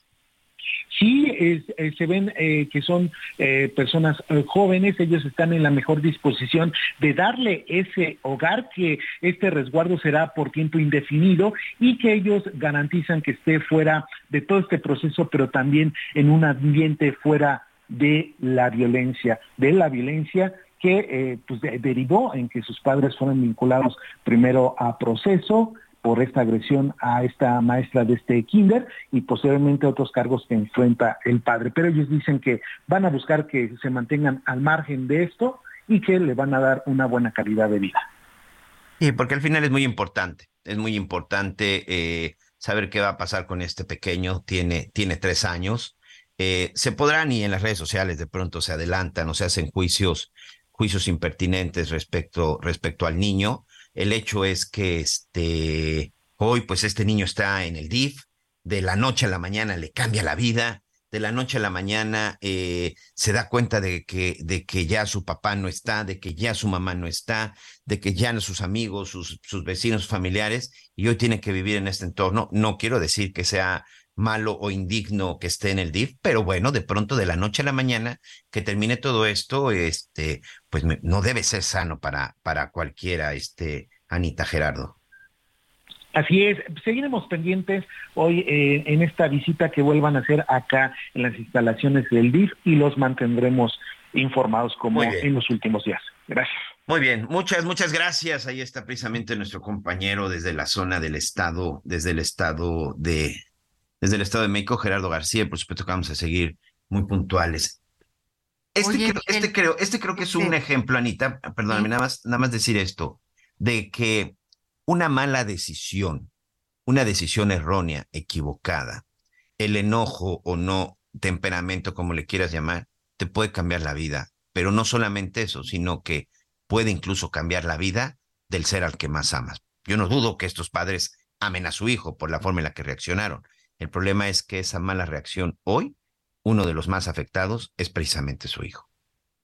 Y miren, hay tantas cosas que, que tenemos que saber por parte de nuestros hijos, ah, trabajando con el tema de violencia de género, con la violencia en contra de las mujeres, este, un, un joven padre, este, golpeador, ¿no? Eh, fue, fue denunciado por los vecinos en una de las comunidades, eh, justamente en una, en una de las comunidades, esto en el estado de Yucatán. Y ya platicando con este joven, ¿no? A mí me llamaba la atención lo joven y, además lo fuerte, porque yo decía, qué horror de familia, o sea. Entonces, eh, la trabajadora social me explicó que en, lo que estaban investigando, este muchacho dijo que pues él siempre vio que le pegaran a su madre y que, este, pues primero odiaba a su padre. Pero pasado el tiempo, este, odió a su madre, ¿no? Le dijo, bueno, pero ¿por qué odiaste a tu madre si a ella era la que la golpeaban? Porque ella permitió que él lo golpeara. Entonces, este muchacho, ¿no? Un, un alumno académicamente con un buen promedio, una persona trabajadora, este, honesta, ¿no? Por esta furia, por este sentimiento, frustración y enojo que trajo desde muy niño, ¿no? Y que lo arrostró todo este tiempo, pues empieza a repetir los mismos patrones de los que vio este, porque ya, ya no se controlaba, o sea, ya era una cuestión que lo rebasaba. No hay justificación ni mucho menos. Estoy platicando de las causas que llevaron a esta persona a ser tan violenta, ¿no? Entonces, pues lamentablemente nuestros hijos, y es un lugar común, pero sí son esponjitas, sí son esponjitas que se quedan con todo, con lo bueno, con lo malo. La mejor forma de educar es con el ejemplo. Por supuesto. Entonces, pues este niño Qué bueno que va a quedar finalmente con sus abuelos, ¿no? Este, y habrá que tomar terapia porque pues cómo le van a explicar que sus padres por defenderlos estaban en esta situación. En fin, digo, no la va a tener fácil, este, y va a necesitar atención apropiada pues durante pues algunos años. Y fíjate que al final hay un ejemplo muy claro, Anita, porque en el video, eh, cuando empieza la agresión por parte de la madre, el niño entra, vaya, nunca se espantó. Yo no sé si, si usted ahorita tiene ahí a su niño y si de pronto su niño o niña de dos, tres, cuatro años, si de pronto ve que la mamá está peleando, que la mamá está golpeando con alguien más, yo no sé cuál es la reacción de su hijo. Yo creo que la, la, reacción de un niño pues sería de susto y el niño no se asustó, al contrario, hasta, hasta gritaba y no quiero utilizar una palabra incorrecta, pero vaya, el niño no se sorprendió. Yo no sé si ya lo había visto anteriormente, pero es un niño que no, que no se sorprende. Pues pobre chiquito, la verdad es que pobre de este pequeño, esperemos que, que las autoridades resuelvan muy pronto su situación. Qué importante es regresar a un, al seno familiar y en este caso, pues qué mejor que en los abuelos y al final, pues simplemente que se haga, que se haga cumplir la ley. Eh, la mamá, finalmente ahorita, bueno, pues ella es la que está enfrentando el proceso por lo que sucedió realmente con el tema de la maestra. Las lesiones en contra de la maestra no fueron lesiones graves, no fueron lesiones que pusieran en riesgo, en riesgo su vida. pero ese no pero, es el tema. Pero bueno, ese no es el tema. El hecho, a lo que voy es que eh, la probabilidad de que salga más pronto la mamá es, este, es mayor. El papá hoy, bueno, pues sí está acusado de una serie de delitos, tentativa de, de feminicidio, este, lesiones, por amenazas, por extorsión, por cohecho y ojo, eh, se está investigando en su contra un caso de secuestro, porque en el teléfono de Jesús N fue localizado un video de una persona que está maniatada, sentada en el suelo, eh, con los ojos ni siquiera vendados, sino con los ojos tapados con cinta canela y en donde lo están interrogando y le están preguntando acerca de una mujer. No sabe más, no se sabe quién era el secuestrado, no se sabe este qué pasó con él, cuándo fue, en dónde fue. No se tiene nada más hasta el momento, ¿no? Porque esto es parte de la de la investigación y se escucha una voz que lo interroga. Las autoridades están investigando si la persona que lo está interrogando es Jesús N, ¿no? El papá de este niño o por qué llevaba el celular, pero dentro de todo el proceso se le está investigando, se le está investigando por, por secuestro. Yo creo que una persona que anda con un arma en la mano, este, ah, porque también ya salió que había amenazado a otro automovilista, algunos vecinos ya han reportado que pues cualquier cosa que sucedía inmediatamente agarra y sacaba el arma. Yo creo que una persona que tiene una, tiene una pistola en su casa y que anda amenazando a todo mundo, pues no está bien de la cabeza y por supuesto que no es alguien que se pueda dedicar. Estoy adelantando un juicio y a lo mejor es incorrecto, pues no creo que sea alguien que, que, que efectivamente pues se haya ido por el camino del bien durante todo este tiempo. Pero vamos a dejar que las autoridades hagan su trabajo y sí vamos a seguir insistiendo pues para saber qué va a pasar con el niño, porque dentro de todo este asunto, pues sí, nos quedamos con la maestra, nos quedamos con los papás, pero de pronto se olvidan del pequeño, ¿eh? El pequeño que hoy es víctima, por llamarlo de alguna forma, de, de las acciones de sus padres. Estaremos muy pendientes, Miguelito, y también pues de ver finalmente en qué, en qué termina todo este asunto legalmente hablando, cuál será la sanción en la medida que haya castigos ejemplares o se cumpla la ley este, y no haya impunidad, entonces pues, podremos hablar de un Estado de Derecho y que finalmente pues las leyes no solamente estén de adorno.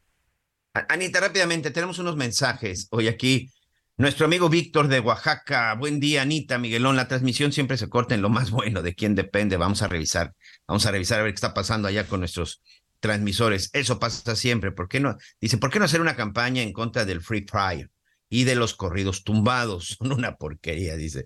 Ojalá ustedes como medios, que es una gran herramienta, inicien y se haga una ley, difundan los saludos desde Oaxaca. Pues miren, más allá de los géneros, yo creo que la música que esté incitando a la violencia y que de, repronto, de pronto enaltece a algún delincuente, yo sí, completamente de acuerdo, soy de los que cree que deberían de... Pero sabes qué, lo mejor es no escucharla. Olvídense de censurar y de leyes. No le escuchen, cámbienle, bájenle y entonces veamos a dónde quedan.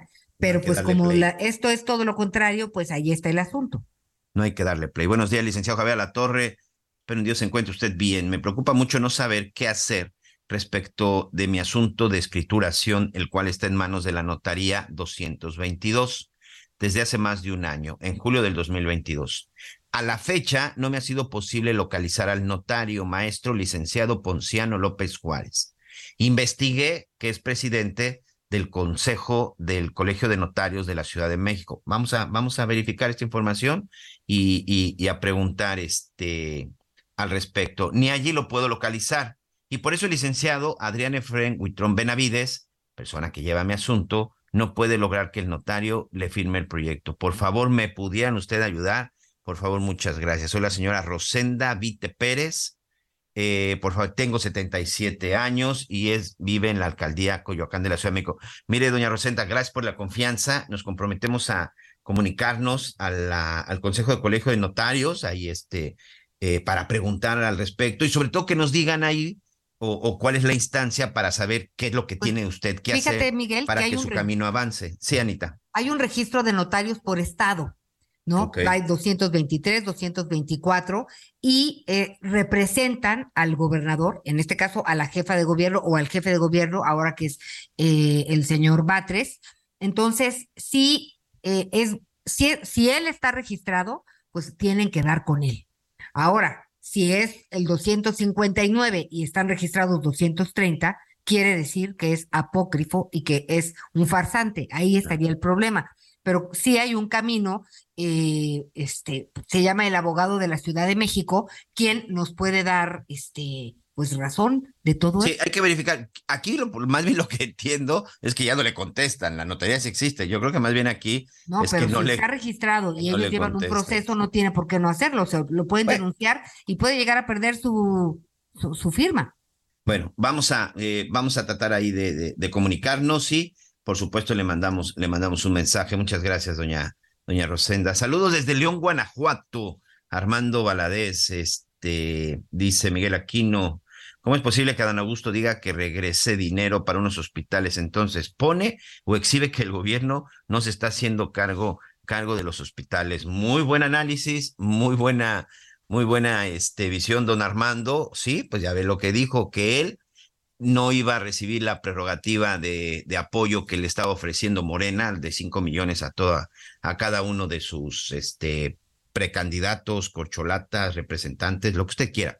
El hecho es de que él decía, pues mejor en este lugar donde no hay centros comunitarios, donde no hay hospitales, pues mejor que ahí, que ahí se entreguen. Ayer, por cierto, no sé si fue ayer, este, se dio también ahí el gas, los gastos, ¿no? Pero bueno, ese tema de los gastos simple, sencillamente es algo que no queda absolutamente claro. Anita. Pues sí, eh, aquí tenemos también otras llamaditas. Estaba buscando el registro de notarios. Miguel, ¿tienes ahí el nombre del notario? Sí, sí, sí, en este momento te lo proporciono, es el notario número 222, Ponciano López Juárez. Bueno, ahorita, ahorita en el registro de notarios, porque pues es la Consejería Jurídica de la Ciudad de México quien es responsable, eh, pues de, de- de estar pendiente de todos los notarios, ¿no? Entonces, en, un momentito le daremos una respuesta. A ver, aquí dice, buen día. Ya que el niño se refiere al niño de, del kinder en Ecatepec, está en Cuautitlán Izcalli, perdón, está en el, ¿qué? En el difen, bueno, ok, ok, ok. Este, eh, bueno, señor, le entiendo, le entiendo poco, pero hasta donde puedo entender, dice que buen día, yo creo que este niño a lo mejor no sabemos si ha sido maltratado o no, no sabemos si la maestra lo agredió o no. Atentamente, Miguel Ramírez. Ok, es otro punto. Miguel, Ana, buenas tardes. Les deseo un día lleno de bendiciones y abrazos. Soy Curiel de Catepec. Ay, muchas gracias. Esos abrazos se reciben de muy buena manera, Miguel Aquino. Y pues sí, también es cierto, tendríamos que saber esos rasguños que denunció el, el, abuelito, que po- por donde empezó todo, Miguel, si el niño fue eh, jaloneado, maltratado o no, ese es otro tema también importante. Sí, sí, sí, es un tema que por supuesto se tiene que investigar, es un tema que se tiene que revisar y es un tema en donde pues ya las autoridades le están dando, le están dando seguimiento. Oye, Anita, aquí también me, me, me preguntan, oye, Miguel, ¿qué sabes acerca de, eh, de los elementos de la policía que fueron grabados en el momento que tenían... Ok, este, sí, es un caso que se registró en la Ciudad de México, eh, Anita, seguro lo viste. Sí, lo vi. Donde se instaló, pues parece, no sé si es una cámara, bueno, sí, parece que sí es la misma de una cámara de seguridad, en donde se observan por lo menos a seis elementos de la Secretaría de Seguridad eh, Ciudadana de la Ciudad de México que entran a un pequeño cuarto como una especie de oficina en donde empiezan a golpear, a someter y amenazar a dos personas. Y aparentemente son exactamente seis policías, cinco varones y una mujer este, policía, que empiezan a revisar todo el interior. Y además se dice, aparentemente es la investigación, que sembraron armas, drogas y que se robaron eh, dinero, carteras y algunas cosas, algunos objetos de estas personas. No tenemos más datos, está llevando a cabo una investigación, pero aquí lo importante, si me lo permites, Anita, decir a nuestros amigos que Omar García Harfuch, Omar García Harfuch, este, el titular de la Secretaría de Seguridad Ciudadana, en sus cuentas personales, en su cuenta de, de Twitter, él incluso ya lo anunció y dijo que no van a tolerar corrupción, ni va a quedar impu- impunidad, que van a ser sancionados, destituidos y por supuesto inve- investigados por cualquier delito junto con la Fiscalía de la Ciudad, eh, de la Ciudad de México. Esto ocurrió en la zona de de la alcaldía, si no me equivoco, Cuauhtémoc, porque es del sector Morelos. El sector Morelos es todo esto que comprende Tepito y todas estas, este, y todas estas colonias en el centro, en el centro de la ciudad. Es en el interior de, de un inmueble y aparentemente fue donde sembraron armas de fuego, donde sembraron este, droga, golpean a dos hombres, incluso los amarran, los dejan ahí, ahí sometido y se robaron todo lo que pudieron y los están golpeando, pues lo que se considera un hecho de tortura. Pero bueno, ya, ya el, el propio secretario de Seguridad dijo que están investigando, que no lo va a dejar impune y esto, aquí también me siguen mandando información, fue ocurrió el 1 de julio, pero apenas se están dando a conocer estos, estos videos. Ese es uno de los problemas por lo cual la gente no denuncia y ese es uno de los principales problemas que tenemos, y no en la Ciudad de México, en todo el país, la falta de confianza que tienen las autoridades hacia los cuerpos policíacos, la falta de preparación, la falta de capacitación y por supuesto en un momento la falta de selección porque llegan sujetos sin ética y que conforme va avanzando, pues pareciera que se van, se va distorsionando todo. Pero mientras no tengamos una, imagínate estos policías, Anita, si son capaces de hacer esto, imagínate con todo lo que le quieren entregar de tecnología como el famoso proyecto Ángel que está promoviendo Marcelo Ebrard. Por supuesto que es buena la tecnología, por supuesto que es necesaria, pero en manos de quién van a poner esa tecnología. ¿Verdaderamente va a ser en beneficio de la, de la ciudadanía o va a ser un, un arma más para policías delincuentes como estos? Miguel, ¿te parece si con esta información hacemos una pausa y enseguida regresamos para retomar? Acompáñenos en las noticias con Javier Alatorre. Conéctate con Ana María a través de Twitter, arroba Anita Lomelí. Sigue con nosotros. Volvemos con más noticias. Antes que los demás. Todavía hay más información. Continuamos. Hola, mi nombre es Paola Flores, soy diseñadora de interiores y te invito a Expo Mueble Internacional la feria líder de muebles y decoración en América Latina. La cita es del 16 al 19 de agosto en Expo Guadalajara y con más de 400 expositores encontrarás la mejor calidad y diseño en todo tipo de mobiliario, mueble residencial, exteriores, infantil, de madera, tapizados, todo. El evento no tiene costo, regístrate en expomuebleinternacional.com.mx. Las noticias en resumen. La SEP compartió a madres y padres de familia la lista sugerida de útiles escolares y materiales educativos para el ciclo 2023-2024 de educación básica. La dependencia detalló la lista de útiles para cada uno de los grados, la cual puede consultar en su página de internet. Una mujer murió anoche en el interior del Metro Portales en la Ciudad de México. A través de una tarjeta informativa, el sistema de transporte explicó que la víctima fue golpeada al paso del tren cuando aparentemente intentó arrojarse a las vías, sin conseguirlo. En el incidente, la mujer cayó hacia el andén ya sin vida. La Secretaría de Salud informó que desde el 19 de marzo hasta el 22 de julio se han registrado 249 muertes asociadas a temperaturas naturales extremas en el país. De estos 230, 230 muertes fueron por golpe de calor, mientras que 19 personas fallecieron debido a deshidratación. La Casa Blanca advirtió que las boyas con púas colocadas por el gobierno de Texas en el río Bravo pueden perjudicar el trato diplomático con México. El vocero del Consejo de Seguridad, John Kirby, destacó que la relación entre ambos países es muy fuerte debido a que trabajan estrechamente en temas como el tráfico de fentanilo en la frontera y la crisis migratoria. Toma un minuto y piensa en tu momento favorito. El nacimiento de tu primer hijo o su primer cumpleaños. Ahora piensa en las empresas y en los empleos que hay detrás. El de Ana que trabaja en la empresa donde hacen los biberones. El de Carlos que hace los pasteles. Empresarios y colaboradores trabajamos para que a todos nos vaya mejor. CIRT, Radio y Televisión Mexicanas. Voz de las empresas. Consejo de la Comunicación. Bueno, pues ya estamos de regreso. Oiga, y aquí nuestro equipo, nuestro equipo de, de redacción, de producción, que siempre están muy pendientes y alerta, no nos va a creer este, e, e, este señor notario con el que, el que no aparece, pues resulta que lo entrevistamos en el año 2020. Este, está registrado muy bien, efectivamente, es el notario 222 de la Ciudad de México. Entonces vamos a buscar al maestro Ponciano López, pues a ver por qué anda, a ver si anda de parranda o dónde anda, porque ya un mes y las escrituras son muy, muy importantes. Así que, pues pondremos nuestro granito de arena para destrabar este asunto y ya le, ya le tendremos noticias o esperamos que se reporte el maestro Ponciano López Juárez, este, pues ya, a la brevedad. Y también fíjese que queremos platicar de otro asunto. Se presentaron los resultados, ay Dios mío, esperemos un momento, Aquí lo tengo. Se presentaron la encuesta nacional, se presentó, ay, la encuesta nacional de ingresos y gastos de los hogares. Esta encuesta se conoce como el ENIG y es aplicada por el INEGI, el Instituto Nacional de Estadística y Geografía, con el fin de brindar información estadística sobre el comportamiento de los ingresos y gastos en los hogares mexicanos. Esta encuesta, mire, lo que muestra es el monto además de la procedencia y la distribución de los recursos financieros a los que accede un mexicano y las características sociodemográficas de los integrantes de los hogares que son censados. Y bueno, eh, se presentaron los resultados de 2022 y sobre esta encuesta, pues hay datos relevantes que vale la pena comentar. Eh, algunas de las tendencias y desigualdades en esta situación económica de los hogares mexicanos son las siguientes.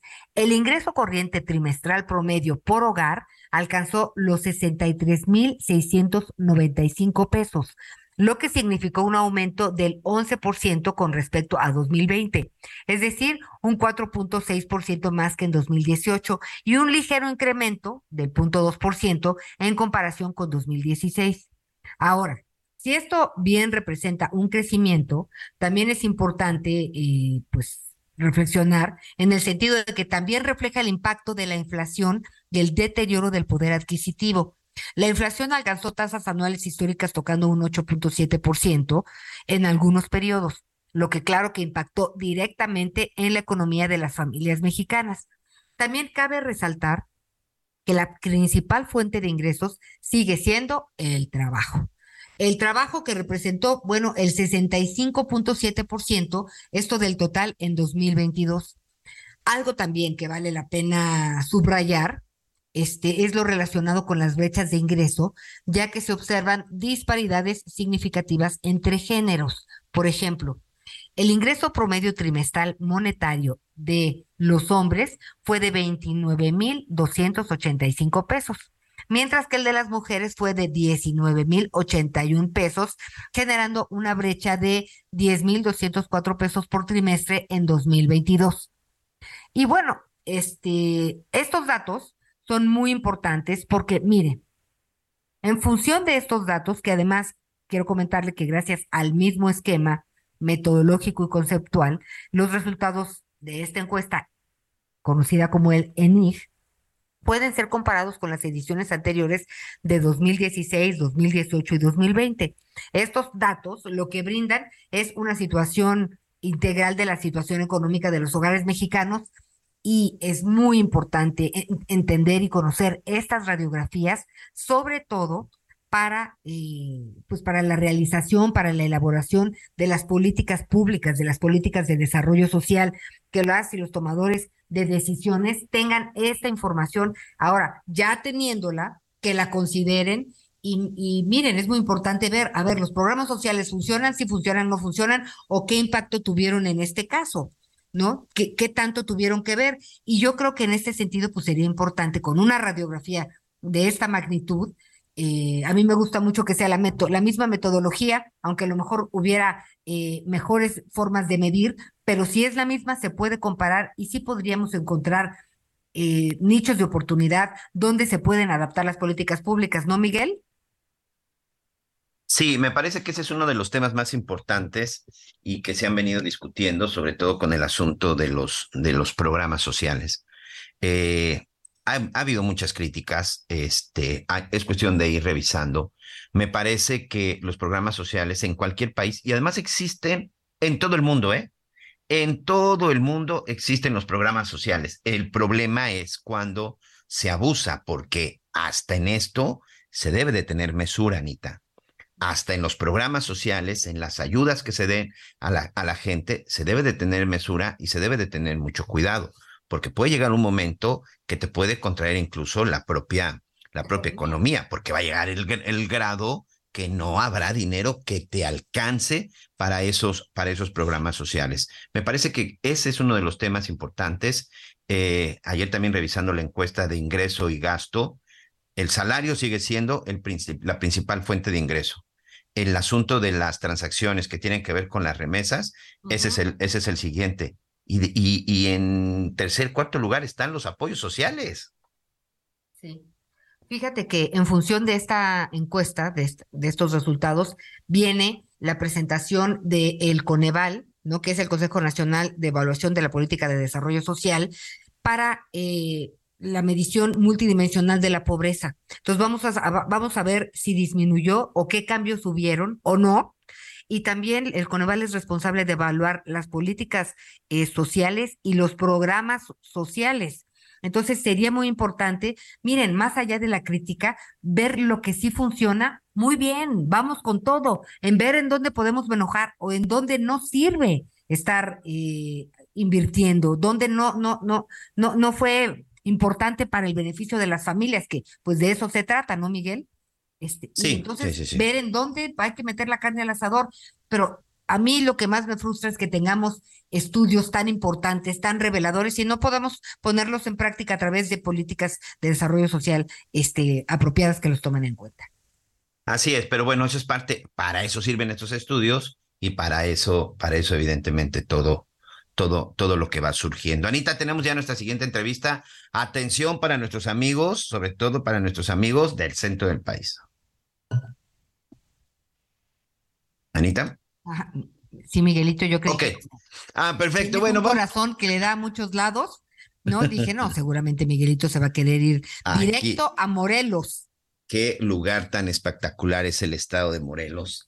La verdad es que eh, los lugares que puedes visitar, porque también, aunque muchos nos vamos al calorcito, muchos se van en busca del albergue, cosas por el estilo, nos saben también las zonas arqueológicas que pueden encontrarse en el estado de Morelos. Yo le quiero dar la bienvenida a Abdiel Guerrero Rojas, coordinador de desarrollo turístico del estado, del estado de Morelos, sobre todo en esta época de vacaciones, de vacaciones de verano.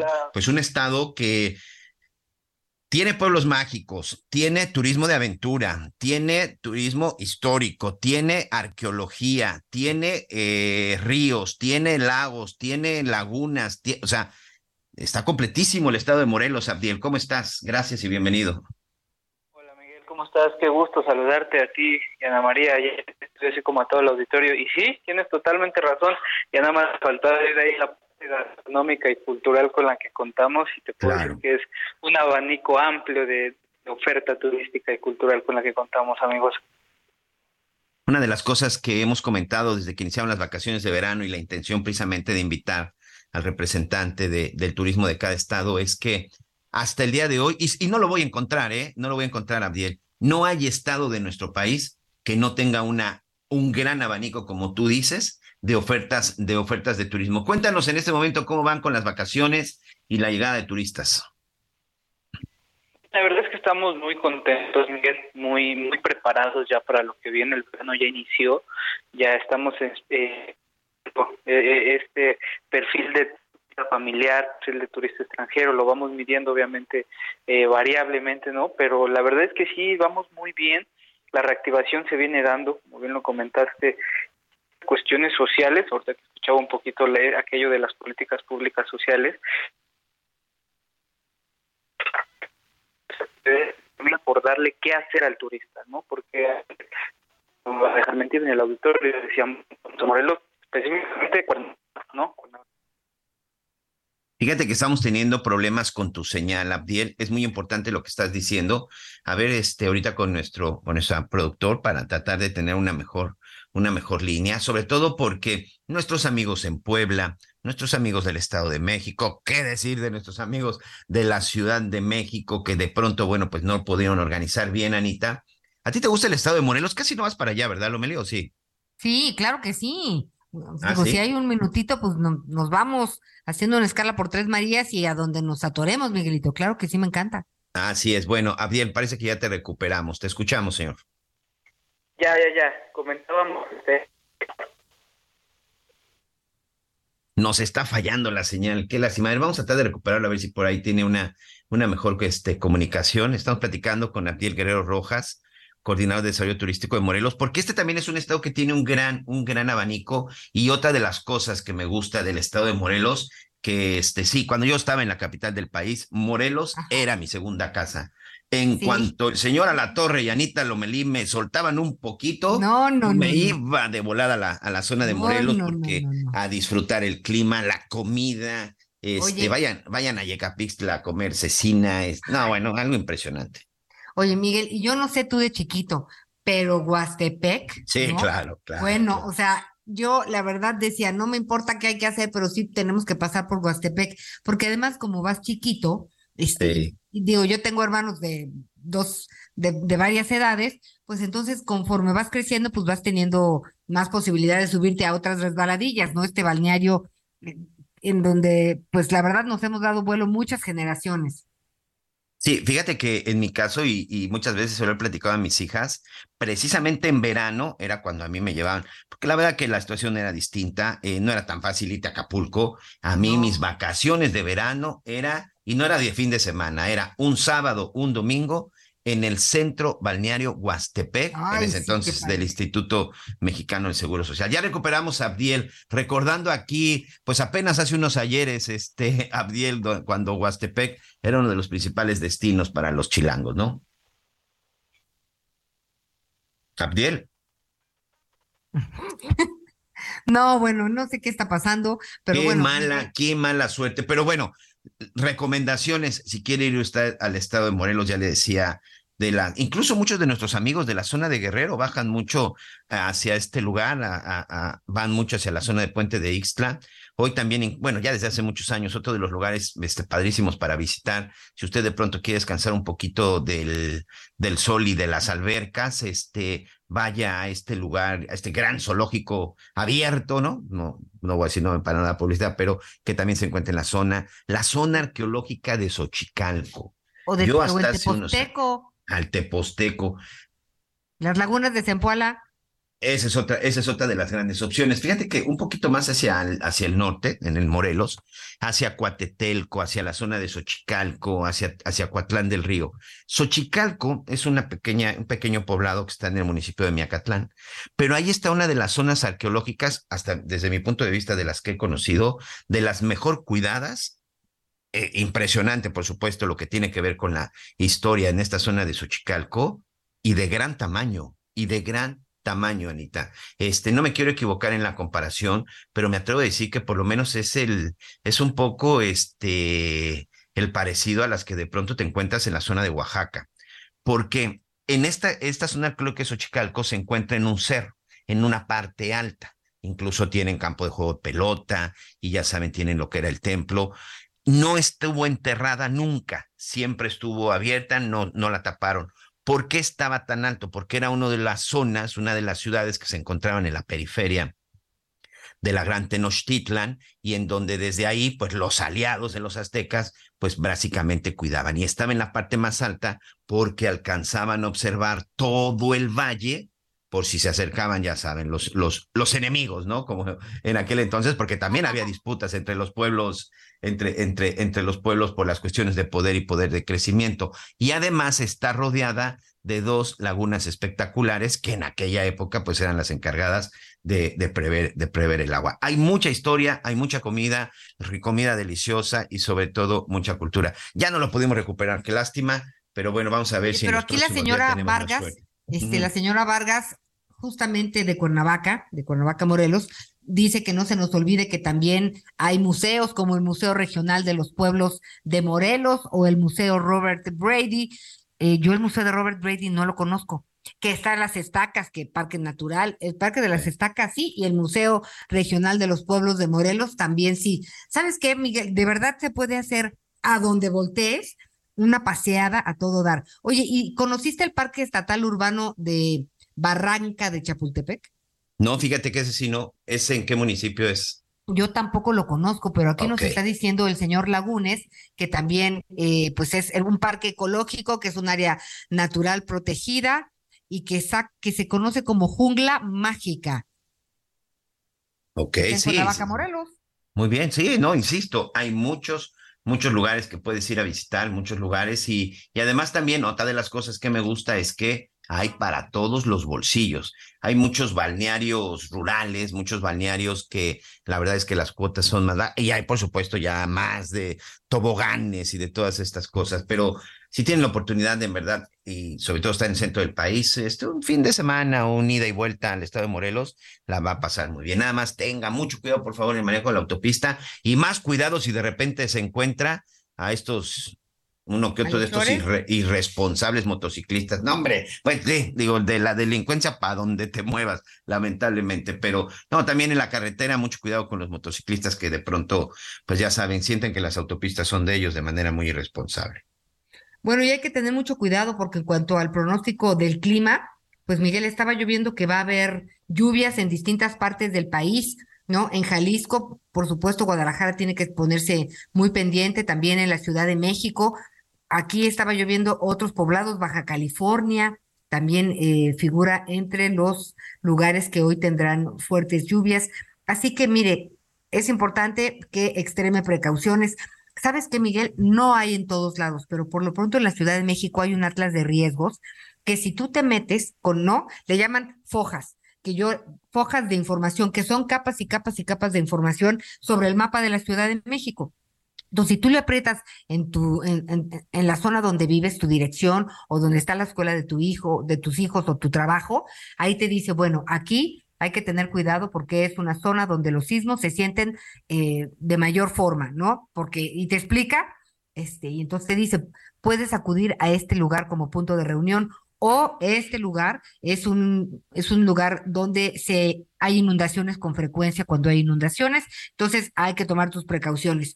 Y es muy útil, Miguel Aquino, porque te ubica eh, en, función de los fenómenos naturales que puedan, que puedan suceder. Lamentablemente no es un ejercicio que se ha hecho en distintas partes del país, pero estoy seguro que si ponemos a analizar dónde vivimos, podemos estar conscientes de qué tamaño es el riesgo al que estamos expuestos, ya sea si, pues, en, temas de huracanes, en temas de inundaciones, en temas de sismos, en cualquier eh, situación a la que seamos, este, pues a, la que estemos expuestos y sea una situación de riesgo. Sí podemos analizar la zona donde vivimos y tomar precauciones. Sí creo en la cultura de la prevención 100%.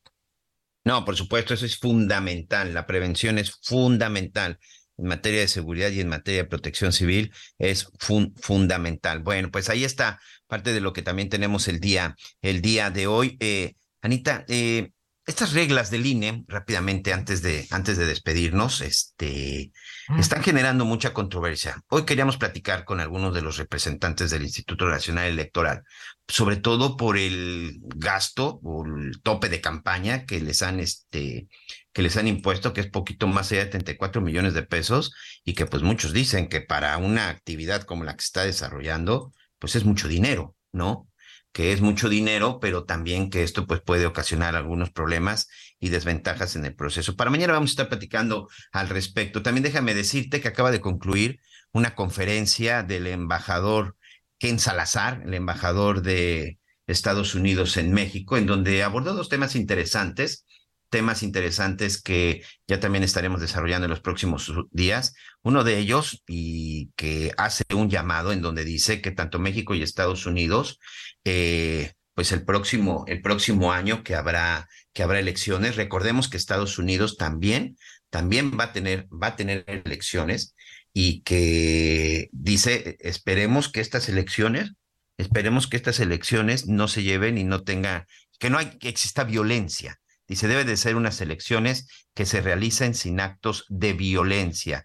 Dice que espera que no se vuelva a repetir una situación como la que vivieron ellos en el Capitolio el año pasado y que hoy incluso pues tiene, no sé si en serios problemas, pero pues que tienen el banquillo de los acusados al señor Donald Trump y coincido con el, con el embajador Ken Salazar. Por supuesto, deseamos que en México y Estados Unidos, y no solamente durante los procesos electorales, ya estamos hasta el Perdón porque iba a decir una mala palabra, pero ya estamos cansados de. Una, ¿eh? Ya tengo aquí mi, mi tinita con agua de jabón. ok, ya estamos, ya estamos, ya estamos cansados de la violencia y lo que debe de prevalecer es la democracia. Y otro de los temas que tocó, tráfico de armas y fentanilo. Ken Salazar, en un discurso eh, coherente y realista, no se va a resolver en semanas o meses. y que por lo pronto es un trabajo que se tiene que realizar. Si me lo permiten, en la poquita experiencia que tengo en estos temas y en lo que he podido hacer recientemente en Estados Unidos, hay un tema en donde nuestros amigos norteamericanos tienen que trabajar mucho y es en el consumo, es en los procesos de rehabilitación. No se puede tener una sociedad limpia de drogas si las drogas las consiguen en cualquier esquina, en cualquier momento y se las venden a cualquiera. No pueden agarrar y tener una, un buen desarrollo con sus jóvenes, hombres, mujeres, en un proceso de rehabilitación si no tienen un esquema de rehabilitación que funcione, Anita. Las clínicas de rehabilitación en los Estados Unidos son costosas y no funcionan. Y no lo digo yo, lo dicen las estadísticas en relación a los resultados. Tiene que ser un trabajo integral porque el estigma, la discriminación tampoco ha ayudado ni a que se comunique en tiempo adecuado para poder atender esta, esta enfermedad, este, ni a que puedan eh, pues reinsertarse en la sociedad después de un proceso pues de, de sanación, ¿no? Pero mira, vamos a tocar este tema que es muy importante. Mañana también hablaremos sobre la feria del regreso a clases, que hay varias preguntas en relación a esto. Por hoy el tiempo se nos acabó, Miguel Aquino. Vámonos, Anita Lomelí, muchas gracias. Gracias a todos y a todas. Nos vemos mañana. Bye, Miguelito. Gracias, buen provecho, excelente tarde. Nos escuchamos mañana. Y yo pensando si decirte que me queda un por ciento. Y lo usaré solo para decirte lo mucho que lo siento. Que si me ven con otra en una disco, solo es perdiendo el tiempo. Baby, pa' que te miento. Eso de que me vieron feliz no, no es cierto. Hace tiempo no pensaba en ti, borracho de tu insta me metí. Baby, ya, ya sé que a ti te va bien, que de mí tú no quieres saber. Gracias por acompañarnos en Las Noticias con Javier La Torre. Ahora sí ya estás muy bien informado.